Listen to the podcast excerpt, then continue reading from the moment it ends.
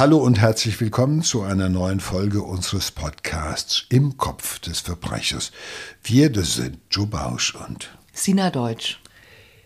Ein kleiner Junge wird von seiner Pflegeoma erwürgt, weil sie es nicht ertragen kann, dass er älter wird. Eine Kombination aus Affekt, unbefriedigten Sehnsüchten, aus Enttäuschung und Wut führt zu einem der furchtbarsten Verbrechen, dem Mord an einem Kind.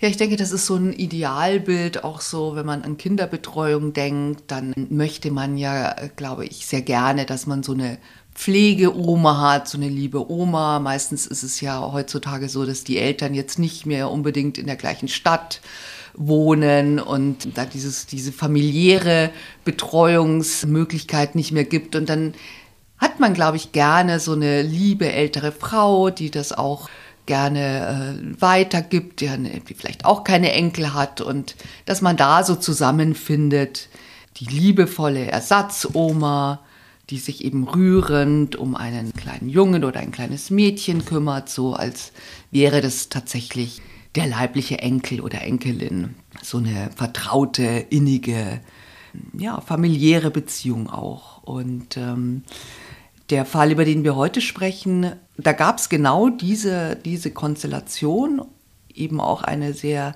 vertraute Beziehung zwischen äh, einer Frau und einem kleinen Jungen, also der Ersatzoma, der Pflegeoma und einem kleinen Jungen, aber dies, in diesem Fall ist diese Beziehung in einer Tragödie geendet. Elisabeth S. hat den kleinen Ole im Schlaf erwürgt. Also der kleine Junge, der von der Person getötet wurde, die ihn eigentlich ja hüten und beschützen sollte. Also da ist schon so dieses, dieses Idealbild damit zerbrochen. Ja, ich glaube, das ist das Besondere an diesem Fall. Das ist ja nicht nur ein Tabu verletzt worden, nämlich, dass ein Kind umgebracht wird, sondern von einer nahestehenden Person. Das ist ja fast so, als hätte die Mutter oder eine Mutter ihr Kind umgebracht. So ist es halt die Oma, die Pflegeoma, der man eigentlich vertraut. Du hast es schon gesagt. Aber ich denke, es gab irgendwo eine, einen Punkt oder eine Entwicklung im Kopf dieser Elisabeth, dieser Pflegeoma, äh, in der zumindest der Gedanke reift, dass sie auch in der Lage ist, das Kind umbringen zu können. Und in dem Moment, wo der Gedanke da ist und sie nicht mehr erschreckt oder gar nicht erschreckt, sondern sogar vielleicht mit einem positiven Gefühl besetzt ist, da fängt, so denke ich, die Gefahr an. Ja, es klingt irgendwie unglaublich. Wir schauen uns das mal genauer an. Die Tat geschieht im April 2018. Die Täterin ist die 69-jährige Rentnerin Elisabeth S. Sie lebt im baden-württembergischen Künzelsau. Im Ort kennt man sie als freundliche und offene Person. Zum Beispiel spielt sie öfter mal auch die, die Vorlese-Oma für Kinder. Sie wirkt sehr lebenslustig, sehr freundlich, sehr kommunikativ, sehr kinderlieb natürlich auch.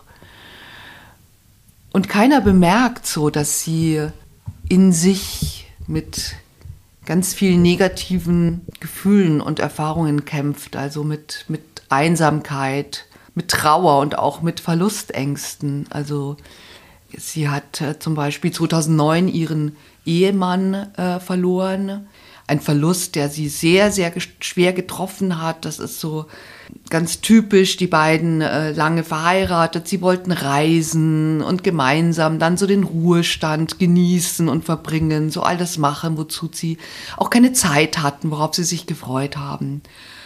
Und er stirbt und dann ist sie auf einmal eben auch alleine. Das ist natürlich schon auch ein Leben, das sich doch sehr verändert hat im Gegensatz zu dem, was sie sich da erträumt hat und vorgestellt hatte, auch fürs Alter.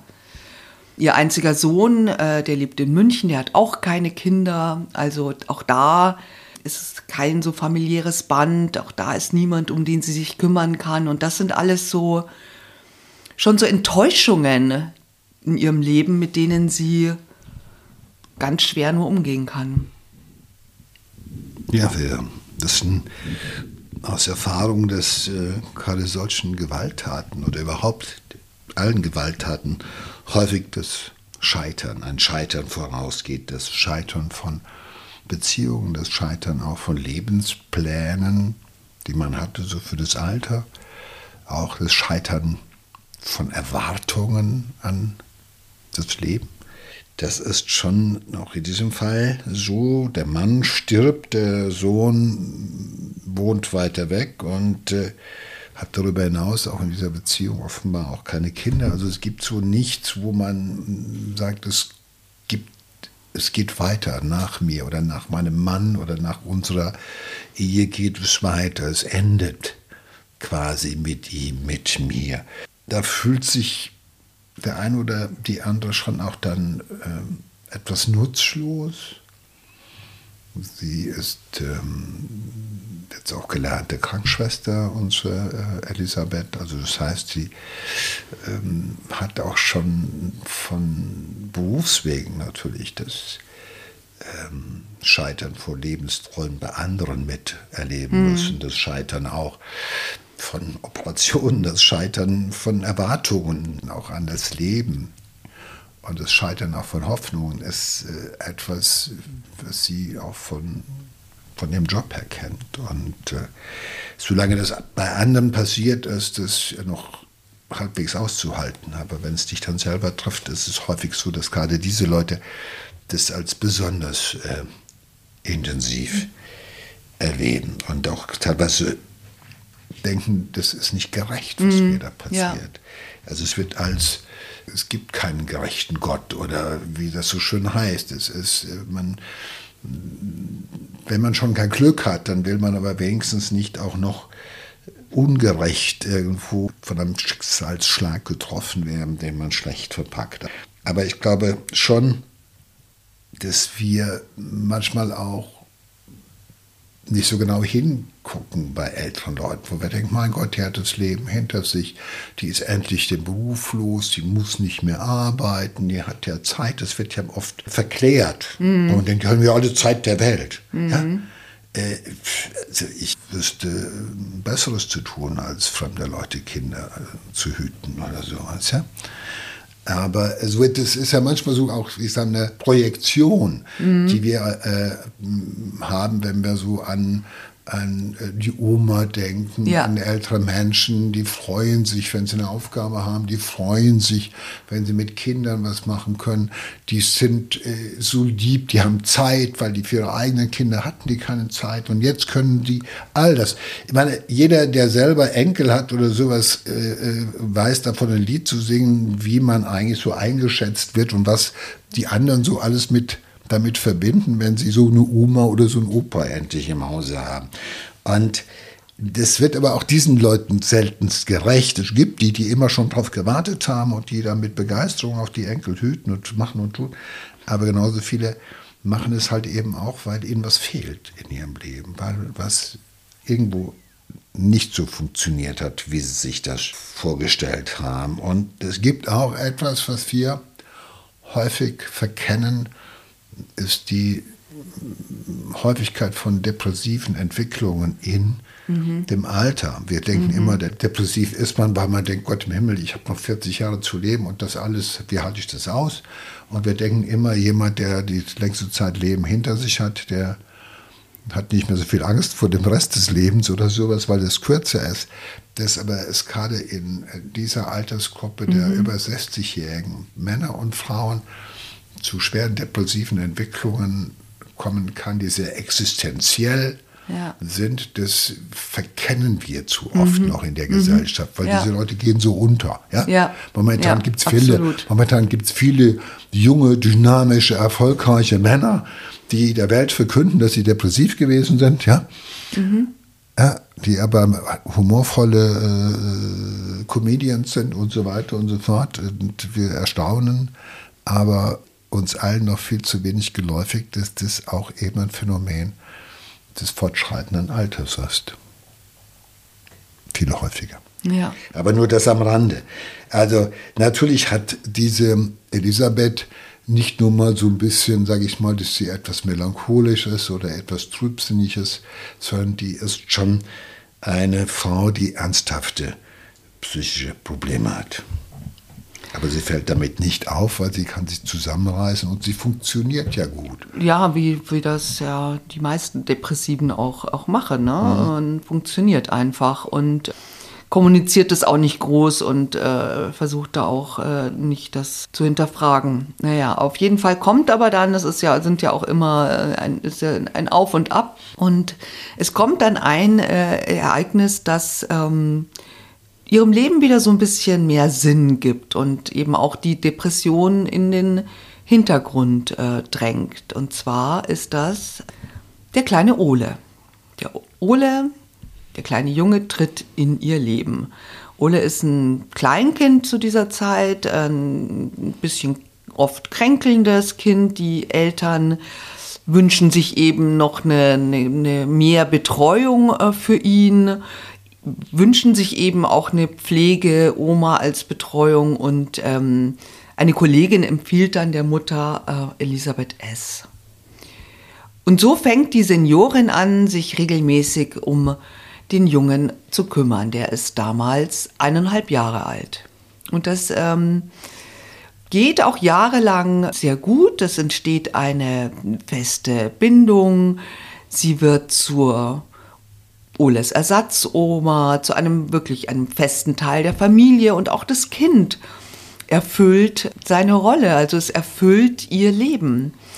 Und natürlich vertrauen ihr die Eltern, ganz klar, ohne, ohne natürlich zu ahnen, aber wie, wie mag man auch darauf kommen, was für eine katastrophale Folge diese emotionale Abhängigkeit, auch die sie entwickelt, ähm, haben wird. Ja, das Kind hat ganz viele äh, Erwartungen und Funktionen zu erfüllen. Also auch Funktionen und Erwartungen, von denen keiner sich vorstellen konnte, dass das etwas ist, was das Kind in, in seiner Rolle quasi bedienen muss. Das Kind ist Ersatz für vieles, was äh, auch ähm, sie sich in ihrem Leben anders vorgestellt hat und ähm, mit dem sie gescheitert ist. Hm. Also ich meine, ein Kind hat ja immer Funktionen zu erfüllen, also auch äh, äh, natürlich in erster Linie für die Eltern. Und das ist eben äh, auch dann für eine Ersatzoma so ist, damit rechnet man vielleicht gar nicht so sehr. Auf jeden Fall verbringen die beiden wirklich fast täglich Zeit miteinander. Er ist so tatsächlich, da sind wir wieder bei Erfüllung von Funktionen. Er ist tatsächlich so dieser Enkel, den sie sich so sehr gewünscht hat und den sie eben nicht bekommen hat. Doch natürlich die Jahre vergehen, Ole wird älter und dann kommt der Tag 2017, wo Ole eingeschult wird. Also aus dem Kleinkind ist jetzt ein Schulkind geworden. Und natürlich ähm, verändert sich dann auch die Betreuungshäufigkeit und auch die Zeit, die sie miteinander verbringen, ähm, wird kürzer. Es gibt jetzt andere Sachen in seinem Leben. Die Treffen werden seltener. Für sie ist es so, dass damit auch natürlich diese, nachdem ihr das wieder entzogen wird, quasi, was sie sich da jetzt jahrelang aufgebaut hat und was sie sehr glücklich gemacht hat, jetzt kehrt auch die Angst vor der Einsamkeit zurück. Und damit setzt eine ganz furchtbare Entwicklung ein. Ole ist äh, inzwischen sieben Jahre alt, er geht also in die zweite Klasse. Es ist ein Freitagnachmittag am 27. April 2018. Seine Mutter bringt ihn zu Elisabeth S., wie so oft. Die Eltern haben Pläne für den Abend. Der Sohn soll eben bei der Ersatzoma übernachten, wie er es schon so oft getan hat. Nach außen hin wirkt auch alles in Ordnung. Die Rentnerin ist gut im Überspielen. Aber es rumort in ihr. Sie kämpft mit dem Älterwerden und mit der Einsamkeit.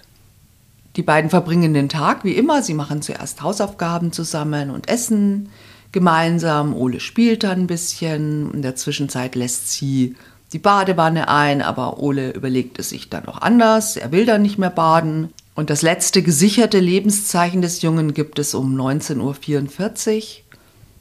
Da fotografiert die Pflegeoma den Jungen ein letztes Mal. Das ist kurz vor dem Schlafengehen. Im Bett erzählt sie ihm noch eine gute Nachtgeschichte. Also bis dahin wirklich ist es ein Tag wie jeder andere, auch den sie zusammen verbringen. Aber in der Nacht geschieht das Unfassbare. Und zwar erwürgt Elisabeth S. den Jungen im Schlaf. Also dieses Vertrauen auch sicherlich, dass so ein Kind einem auch so im Schlaf entgegenbringt, ne? dieses, dieses Frieden, das, das Atmen, das Vertrauen, diese Arglosigkeit auch, glaube ich, was so ein Kind natürlich ganz extrem auch hat. Ne? Das, all das dringt zu ihr nicht mehr durch. Also es hält sie auch nicht davon ab, sein Leben zu beenden. Ne? Ja, offenbar sind die negativen Gefühle, die sie gerade momentan beherrschen, stärker als alles, was du gerade beschrieben hast. Also was dich eigentlich davon abhält, äh, einem Kind Böses anzutun. Die Art des Tötens, ähm, so die ganzen Umstände, sage ich, sprechen dafür, dass vielleicht mm, schon lange in ihrem Kopf vorging, aber mm, letztendlich dann es aus einem besonderen Impuls, aus einem Affekt heraus dann halt passiert. Ähm, Täter und Opfer stehen also ja auch in einer innigen Beziehung. Auch diese Art des Tötens ist eine Beziehungstat im wahrsten Sinne des Wortes. Man kommt dem Opfer sehr nahe und im schlimmsten Fall führt es noch dazu, dass das Kind natürlich unter dem Würgen erstmal wach wird, weil es keine Luft kriegt und strampelt und sich natürlich dagegen wehrt und versucht zu überleben, weil das ist wahrscheinlich, weil das ist einfach nur arglos weiterschläft, das ist Illusion. Das heißt, es ist nochmal auch etwas da, ein ähm, Moment, wo man vielleicht erwartet, dass so eine Täterin dann ablässt, weil Gegenwehr dann nochmal etwas ist, äh, mit dem sie vielleicht nicht gerechnet hat, aber was ihr nochmal klar macht, was sie da gerade tut. Aber auch dazu kommt es nicht.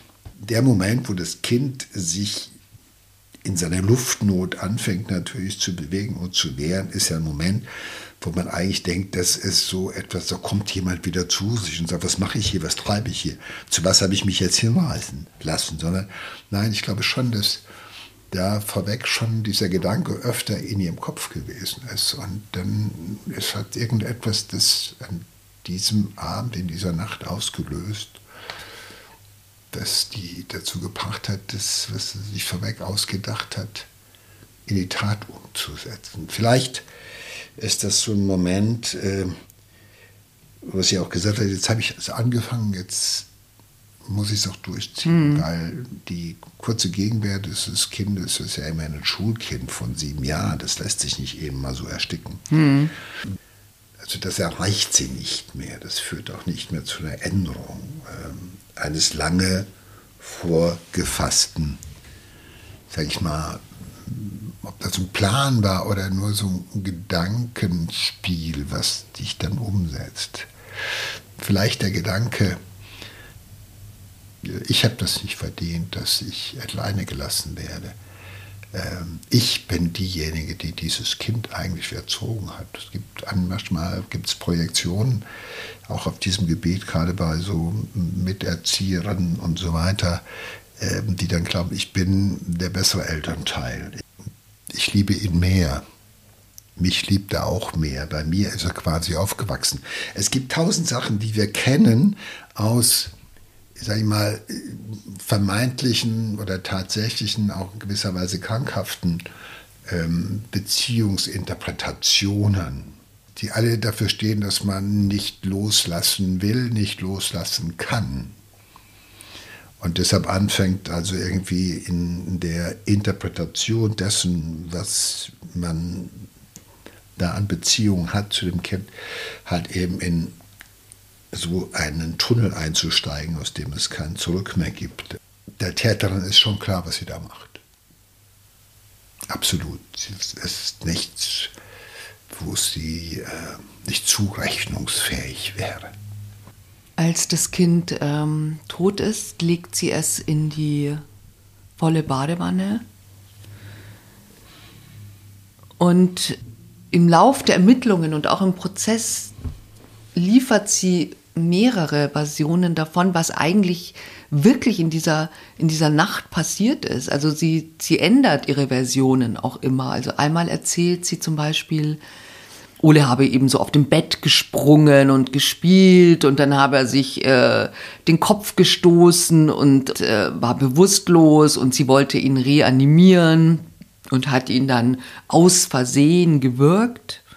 Sie wollte ihn dann eben mit kaltem Wasser in der Badewanne aufwecken und dann sei er da einfach reingeglitten und, und ertrunken. Die andere Erklärung ist, er ist nachts einfach aufgewachsen, hat ganz, ganz schlecht geatmet und äh, sie wollte ihm äh, helfen zu atmen und hat dann aus Versehen zu fest an seinen Hals gedrückt. Also es sind schon auch sehr, also selbst als Laie würde ich mal sagen, das sind schon sehr unglaubwürdige äh, Erklärungen. Ne? Und die, die auch die Ermittler nehmen äh, ihr jetzt keine dieser Versionen ab. Ich meine, du hast schon gesagt, sie ist gelernte Krankenschwester. Also ich meine, eine Krankenschwester weiß schon, wann sie zu fest an einen Hals drückt aus Versehen oder wann sie äh, minutenlang zudrückt. Also ich glaube, es ist auch ähm, ihr Versuch für sich selber, das eigentlich ja Unfassbare irgendwie auszudrücken. Also das, sie sie ist nicht in der Lage, das zuzugeben, was mhm. passiert ist. Jetzt wird sie damit konfrontiert, dass sie etwas eigentlich Unsägliches getan hat. Und sie weiß selber, dass das unsäglich ist und dass sie es getan hat. Und unsäglich im doppelten Sinne. Also sie kann es nicht sagen. Ja. Weil äh, wenn sie sagt, wird es nochmal gegenwärtig. Also es gibt Täter, die können die Tat nicht nochmal sozusagen in Worten wiederholen, weil die Tat zu unsäglich ist, mhm. im wahrsten Sinne des Wortes. Auch das nicht wahrhaben wollen steht ja auch ein bisschen dafür. Nicht wahrhaben wollen, dass du das selber bist, der das getan hat. Mhm. Ja, das macht natürlich ja. fassungslos auch. Ne? Ja, das sagt auch eine ganze Menge über diese Frau aus. Sie möchte, dass sie möglichst so dasteht, wie sie selber sieht nicht als Mörderin, sondern als die, die eigentlich ja immer nur helfen wollte, die eigentlich immer nur Gutes wollte. Und äh, vielleicht auch, weil sie selber noch fassungslos darüber ist, dass sie in einem Moment ihres Lebens in der Lage gewesen ist, das zu tun, das so unsäglich ist und das will sie, das mhm. will sie nicht wahrhaben. Mhm. Insofern gibt es diese ja doch auch nie glaubwürdigen oder überhaupt auch nur nachvollziehbaren Versionen des Tatablaufes, den sie da schildert. Mhm. Kein einziger davon, äh, die sind beide oder alle so weit von, der, von dem, was man als Ermittler oder als Gerichtsmediziner vor Ort dann als sieht, dass man denkt, okay, erzähl lieber nichts als, als das, was du dir gerade da aus dem Kreuz leierst. Es ist aber auch das erste Mal, dass ich ähm, Täter erlebe oder erlebt habe, die eigentlich dann äh, darüber nicht diesen Geschichten erzählt haben. Weil Fakt ist, der Junge ist tot, Fakt ist, sie hat ihn erwürgt und es lässt sich nicht mehr ändern. Ja. Und das ist äh, kurz vom das, mit dem sie leben muss jetzt. Aber natürlich jetzt erstmal so als direkte Reaktion äh, läuft sie davon und versteckt sich. Hm. Ne? Also sie verlässt äh, eben kurz nach der Tat ihr Haus und äh, läuft weg. Die Eltern finden dann ihr totes Kind am Vormittag. Also sie, sie wollten das Kind ja unfassbar grauenvoll. Sie, sie wollen das auch abholen, läuten, keiner macht auf. Sie fangen natürlich an, in Panik zu geraten und äh, Nachbar öffnet dann die Wohnung von Elisabeth S. und sie gehen rein und finden das tote Kind und das, da bricht natürlich äh, die Welt zusammen. Ja. Die Polizei kommt dann auch natürlich gleich. Sie findet in der Wohnung einen Abschiedsbrief von Elisabeth S. an ihren Sohn. Da hat sie geschrieben, bitte verzeih mir, ich bin sehr verzweifelt. Die Einsatzkräfte befürchten natürlich, dass sie, äh, dass das wirklich ein Abschiedsbrief ist, also dass sie damit ihren Suizid an, ankündigt und suchen dann auch gleich nach ihr. Und man, man weiß jetzt natürlich auch noch nichts, aber das Kind ist tot, äh, sie ist weg, sie bittet um Verzeihung. Es gibt sehr viele Fragen, aber im ersten Moment ist natürlich schon klar, dass sie mit dem Tod dieses Kindes irgendwas zu tun haben muss. Sie kehrt aber erst dann am, am, späten Abend zurück in ihr Haus und versteckt sich auf der Rückbank ihres Autos in der Garage. Und das haben sie aber Nachbarn dabei gesehen und äh, die rufen dann die Polizei, die kommt und sie verhaftet. Also, wie schon gesagt, sie beruft sich dann in den Verhören auf Erinnerungslücken an, äh, sie spricht von Unfällen Fällen, in verschiedenen Varianten. Äh, sie sagt aber nicht, was tatsächlich geschehen ist. Und auch wenn man sie fragt, warum sie das getan hat, hat sie, denke ich, wohl selber keine Antwort drauf. Ich denke mal, das, was du gerade erzählt hast, das zeigt ja, diese Mörderin sah oder sieht für sich auch keinen Ausweg mehr. Sie ist geflohen vom Tatort. Sie hat einen Brief hinterlassen, verzeiht mir. Vielleicht gab es zunächst auch mal vor dem Hintergrund dessen, was sie da gemerkt hat, dass sie das gemacht hat, dass sie sogar mal auch überlegt hat, sich das Leben zu nehmen, aber letztendlich es nicht umgesetzt hat. Dann kehrt die Mörderin im wahrsten Sinne des Wortes zum Tatort zurück. Mhm. Ja, natürlich nicht ins Haus, sondern legt sich auf der Rückbank des Autos in der Garage hin, weil wo soll sie hin? Mhm. Wo soll sie hin? Ja, wohin ja. soll sie fliehen oder sowas? Ich glaube, das ist ja dann auch gewahr geworden. Und vielleicht hat sie gedacht, vielleicht, vielleicht äh, geht es trotzdem noch gut. Ich denke, es ist ein ganzer Mix aus Motiven und aus Gedanken, die diese Frau beherrschen.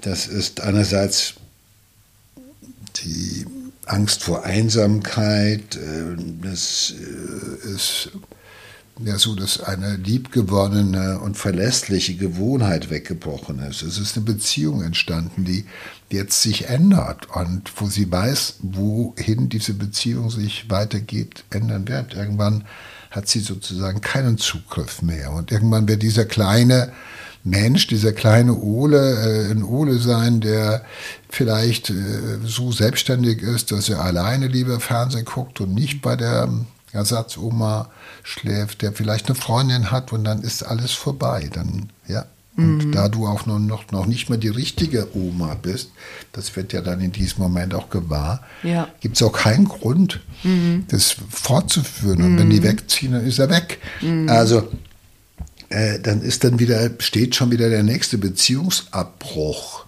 bevor. Wieder passiert etwas, mhm. was du nicht willst. Und du kannst nichts dagegen tun. Du hast keine Möglichkeit, dieses Schicksal sozusagen in eine andere Richtung zu wenden. Und natürlich ist die ganze Tat auch ein bisschen in Richtung der Eltern gemeint, äh, die ihr dieses Kind erst gegeben hat, haben mit der Maßgabe, es ist toll, dass du eine Beziehung aufbaust. Das ist ja das Besondere. Mhm. Dass es keine irgendwie anonyme Tante aus der Kita ist, die, mhm. so, ja, die sich mit Mühe den Namen merkt und morgen ist eine neue da oder mhm. sowas. Also wir wollen ja, dass unser Kind betreut ist, dass es äh, das immer in das gleiche Gesicht guckt. Äh, das ist ja dieses, diese besondere Form des Behütetsein. Mhm. Ja? Weil du immer das, weil du eine besondere Beziehung dazu hast, die über eine professionelle Beziehung eines Erziehers hinausgeht. Das ist ja das, was die Eltern sich auch gewünscht haben für ihren Ole. Das wünschen wir uns alle für unsere Kinder. Ja?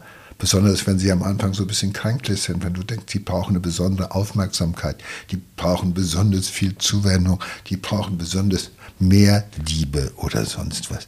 Das alles hatten sie ja für ihr Kind in dieser Performance. Das alles hat Elisabeth S. ja abgeliefert über lange Zeit. Und jetzt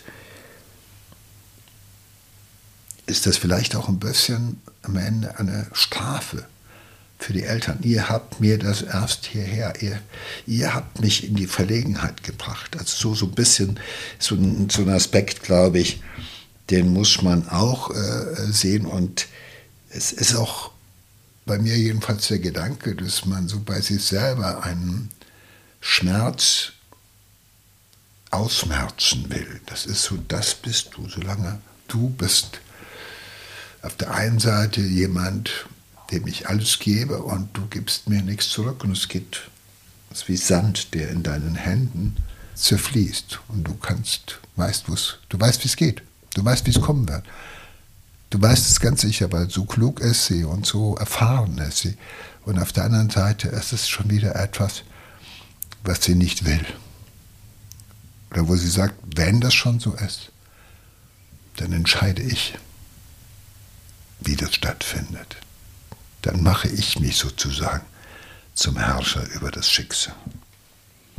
Also es sind alles so Gedanken, die man dabei überlegen kann, was so in ihrem Kopf vorgegangen sein mag. Mhm. Ich glaube, das ist ein ganzer Mix. Es gab nicht den alles beherrschenden Gedanken, sondern sie ist einfach mit der ganzen Gefühlswelt, die über ihr oder in ihr zusammengebrochen ist, ist sie nicht mehr länger zurande gekommen. Also ich glaube, das ist, äh, das ist ja so ein.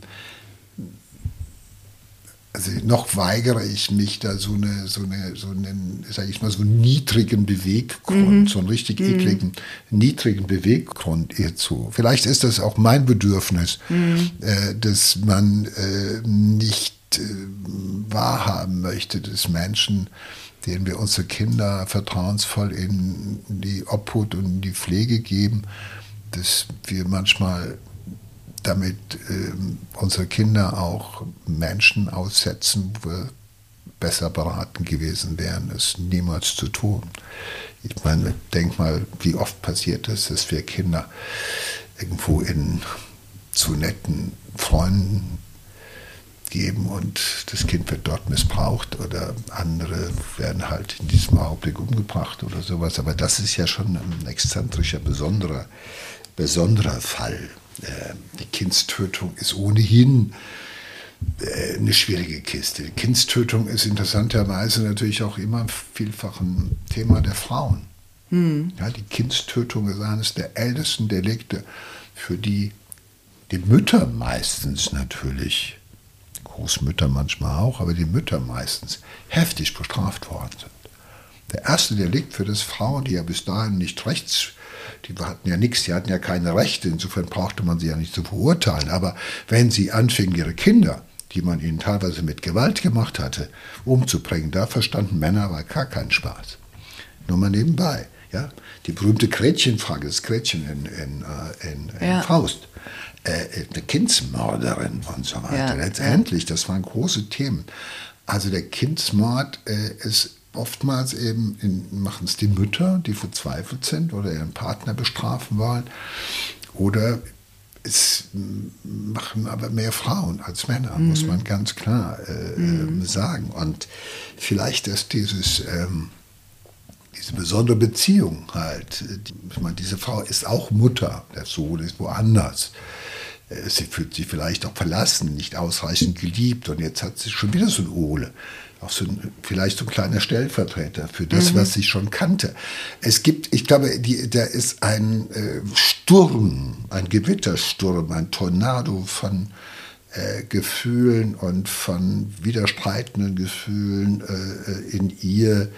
Ähm, da kommen wir nur annähernd dran und äh, dafür findet sie gar keine Worte und deshalb fängt sie lieber an, irgendwelche, äh, sag ich mal, pff, völlig aus der Luft gegriffenen Lösungen, also Erklärungen zu finden. Ich wollte nur helfen. Alle mhm. diese Erklärungen, die sie liefert, ist ja, ich wollte ihm eigentlich helfen. Ich wollte ihm nicht das Leben nehmen, sondern ich wollte eben eigentlich, ja, ich wollte ihn am Leben halten. Also auch die Selbstdarstellung. Also sie verträgt nicht, in den Spiegel zu gucken und sagen, ich bin die 69-jährige Elisabeth S die einen kleinen Jungen, der sie viele Jahre in vertrauensvolle Obhut und Pflege hatte, ermordet hat. Das ist ein Satz, den kriegt sie nicht ins Hirn. Noch im selben Jahr beginnt dann das Gerichtsverfahren am Landgericht Heilbronn. Der Prozess soll natürlich auch Aufschluss darüber geben, was wirklich in dieser Nacht passiert ist. Und die Eltern äh, hoffen sich natürlich Antworten, aber sie bekommen sie nicht. Also Elisabeth S. hält sich bedeckt, sie verdrängt weiterhin, sie beteuert weiterhin, dass es ein Unfall war. Sie erklärt auch ihre schwierige Lebenssituation. Vielleicht versucht sie da so ein bisschen auch eine Entschuldigung vor sich und für sich äh, zu finden. Sie erzählt eben, dass sie auch so fürchterlich einsam ist. Dann in den Medien wurde dann berichtet, dass sie, ah, das kann aber gar nicht sein, weil sie hatte da irgendwie jemanden, mit dem sie eine Fernbeziehung hatte, die sich also schon seit mehreren Jahren irgendwie ähm, geschrieben haben und äh, erotische Bilder ausgetauscht haben. Und die letzten Fotos wurden drei Tage vor Oles Tod verschickt. Also man bezweifelt so die Einsamkeit. Ich persönlich finde, wenn ich sowas lese, das glaube ich, macht die Einsamkeit noch viel größer, so eine Art von Beziehung.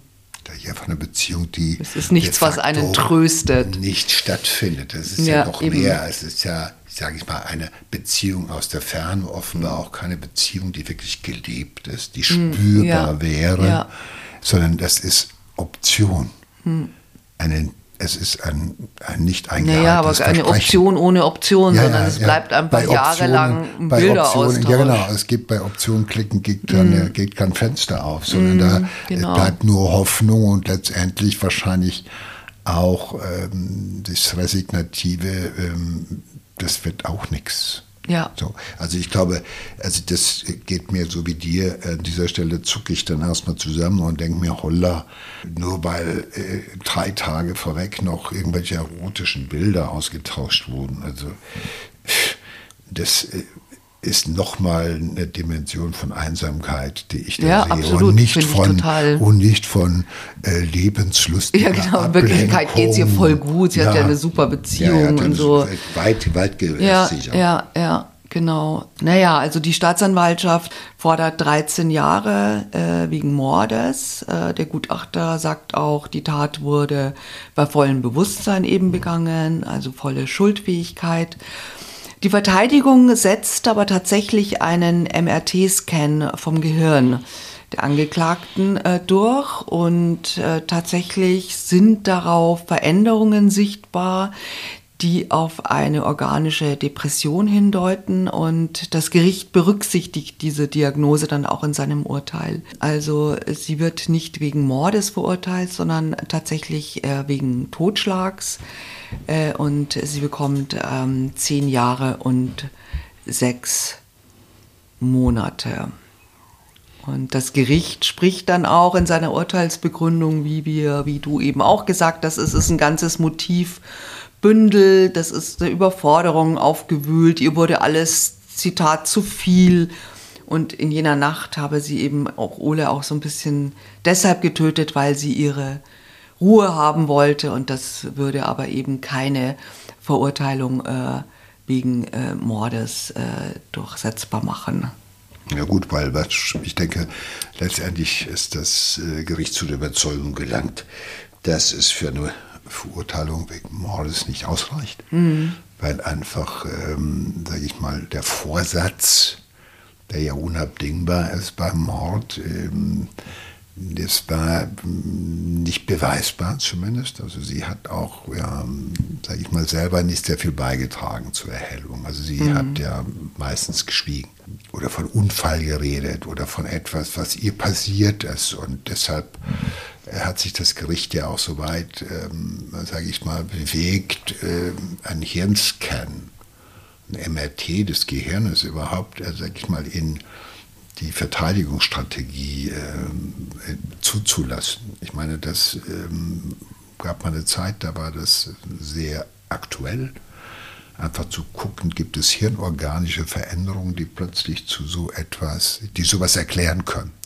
Und es gibt es. Es gibt Also kann man denn tatsächlich eine Depression in einem Gehirnscan ablesen? Nein, es gibt nicht unbedingt Gehirnscan, der eine Depression, sondern es gibt teilweise hirnorganische Entwicklungen, Hirnveränderungen der Gefäße oder der Hirnorganik in bestimmten Regionen des Gehirns, wo man dann sagt, das spricht für eine äh, hirnorganische Symptomatik, für eine depressive Entwicklung. Das äh, spricht auch ein bisschen dafür, dass so im Endeffekt die Affekte, Impulse nicht so sehr kontrolliert werden können wie bei einem anderen, wie dem auch sei. Es ist äh, es war sehr modern mal äh, in Amerika lange Zeit, Hirnscans einzuführen, um ähm, in der Verteidigung Argumente zu finden, warum Unsägliches passiert ist. Mhm. Bei der 69-jährigen Frau findet man natürlich manchmal so etwas, ob das jetzt ursächlich gewesen ist, mhm. das weiß man auch nicht. Man macht im Endeffekt einen Scan. Mhm. Es gibt Leute, die sagen, naja, wenn es keinen freien Willen gibt, guckst du dann das Gehirn an und du siehst da Veränderungen, die den mm, freien Willen noch bedeutender einschränken. Ich glaube schon, aus dem gesamten Kontext dessen, was wir jetzt besprochen haben, wenn man sich die Tat anschaut, auch ihr Nachtatverhalten, äh, diese, diese ähm, Erklärungen, von denen sie nie abgewichen ist, diese äh, vielleicht auch verzweifelte Versuch äh, des Gerichtes, ähm, was Erhellendes zu finden, indem man wirklich das das Gehirn einmal sozusagen durchleuchtet, zeigt ja, dass, dass auch das Gericht zu dem Schluss gekommen ist, diese Frau war in einer Ausnahmesituation, psychisch, mhm. hirnorganisch vielleicht auch noch. Und jedenfalls in dieser Kombination war sie nicht als Mörderin zu verurteilen, sondern ist wegen Totschlages verurteilt worden. Und da ist halt natürlich immer auch, äh, da kommt man halt mit zehn Jahren aus. Naja, Aber, sie ist, sie ist 69, also ich meine, das ist natürlich ja, das auch. Äh, lebenslang ist lebenslang. Kein Gericht ja. der Welt sagt sich, okay, der ist 87, der ist aber Mörder, den können wir nicht zu lebenslang. Lebenslang ist dann für den nicht mehr so lang. Ja. Aber äh, da, ob das tröstlich ist, das sei dahingestellt. Aber Fakt ist, ähm, sie wird halt eben, sage ich mal, vielleicht den Rest ihres gesamten Lebens in, äh, im Knast verbringen. Und das ist auch nicht schön, wenn du weißt, das ist meine letzte Station ja. in meinem Leben. Ja. Und danach gibt es kein Entrinnen mehr. Ob sie jetzt Vorbereitungen überhaupt getroffen hatte, das hätte man ja auch ihr beweisen müssen. Aber ich meine, es gab ja, man hat ja keine Tatwaffe besorgt. Ja, sie hat es ja mit den Händen gemacht. Kindstötung ist immer auch irgendwo natürlich mit Heimtücke verbunden, weil das Kind ist arglos per se. Das Kind ja, ja, ist immer klar. arglos. Ja. Also anders als ein Erwachsener, der sagt, mhm. hey, äh, bei dem Streit, den wir vorweg mhm. hatten, hättest du dich nicht so irgendwie so mhm. entspannt ins Bett legen dürfen. Also Kinder sind äh, per se als, äh, arglos und deshalb wird jede Frau, die einem arglosen Kind äh, sowas äh, macht, äh, als eiskalt und gefühllos wahrgenommen dass es manchmal gerade ein Mix an überbordenden Gefühlen ist, die dazu führen, mhm. lernen wir auch an diesem Fall. Eins sollten wir uns gewiss sein, so wie ich diese Täterin einschätze, wird sie nicht nur ihre Strafe im Gefängnis verbüßen und damit ist gut, sondern sie wird Zeit ihres Lebens büßen. Weil ich glaube, das, was sie da getan hat, geht ihr nie wieder aus dem Kopf. Nie wieder. Nicht nur den Eltern. Ihr, sie war ganz nah dabei. Ich, ich glaube, sie kam selber nicht mehr daran. Ich meine, für die Eltern von Ole ist es natürlich furchtbar, aber ich meine, was gibt es für Entschuldigungen, die Eltern irgendwie davon abhalten, über den Tod oder am Tod ihres Kindes zu verzweifeln?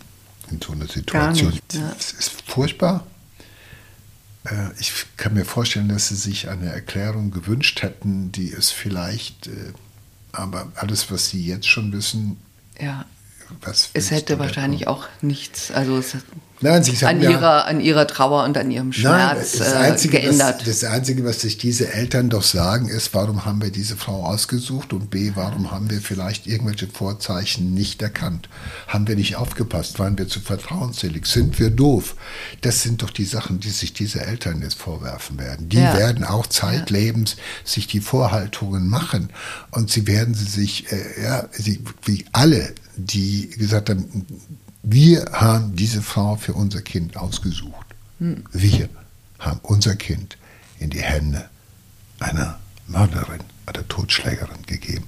Das ist das, was du selber dann aushalten musst. Und ich glaube, aus dieser Nummer, aus dieser Tat gibt es nur ganz viel Leid, ganz viel Elend und kaum ein Vergessen. Ich finde es aber ganz spannend, weil wir, glaube ich, so einen Fall auch noch nie hier besprochen haben. Und, äh, vielen Dank für deine spannende Analyse.